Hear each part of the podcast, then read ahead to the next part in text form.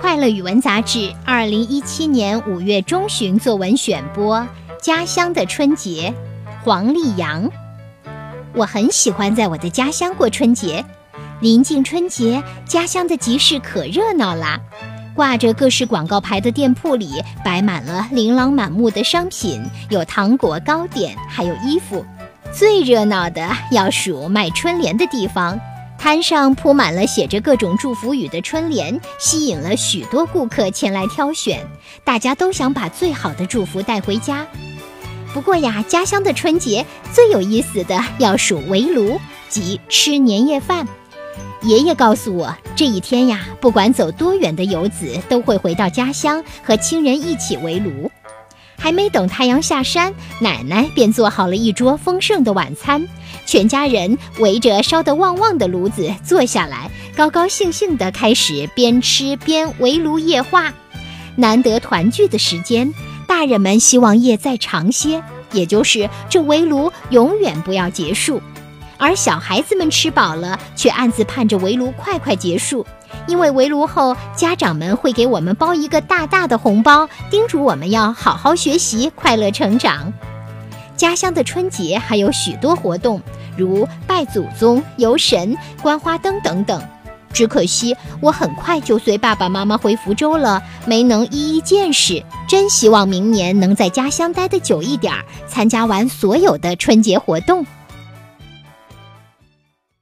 好的，以上就是发表在《快乐语文》杂志上的作文《家乡的春节》。接下来，我们有请福州市教育研究院的何杰老师点评。好，家乡的春节真好。为什么说好呢？首先啊，写春节就是写一种传统文化，就是写一种民俗，也是写浓浓的中国情、中国心。中国人嘛，就要写和中国有关联的文章，这个是好。第二个好呢，其实何老师更看重的是“家乡”两个字。现在啊，咱们是城市化。什么叫城市化呢？农村的小朋友也跑到城市来了，城市的小朋友就待在城市，所以呢，很少有那种家乡的怀念。于是文字中就少了一点家乡的温情，所以呢，家乡的味道呢就很少来到我们的记忆之中。于是何老师说好啊，就是非常鼓励孩子们。更多的回忆一下家乡的味道，比如说这篇文章吧，就以春节为例，写了写在家乡过春节究竟是什么样呢？有哪些民俗呢？我相信啊，同样是三年级，很多小朋友看到这篇文章都感觉到，哎呦，你家乡过春节是这样的，哎呀，真有意思。对了，只要是你的文章让人感到有意思，这个就是写作的价值了。为什么呢？有意思，心向往之，于是就很多人就回到家乡去重温那过去的记忆了。小朋友不要误会啊，何老师并不是说，哎，让你都回去啊，怎么样？不，我们是非常希望，不管你身在何方，请记住家乡的风风情情，各种的草草木木，家乡的每一景每一物都值得我们深深的根植在记忆中。但是。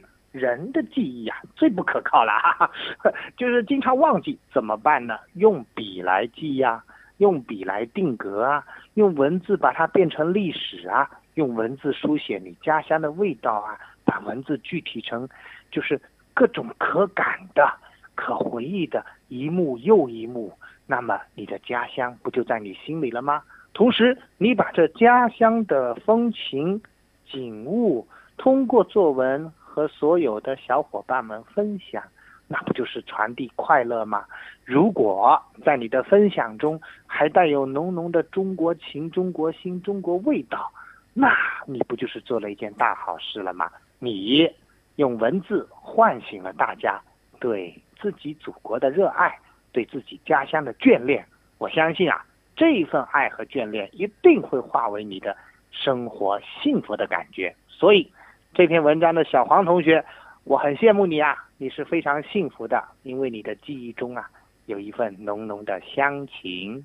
嗯，是，我也非常的羡慕呢。小鱼阿姨还真想知道这个围炉的炉长得是什么样呀？大家在一起都聊了一些什么呀？希望下一篇作文你还可以告诉我们哦。好，谢谢何洁老师，再见。再见。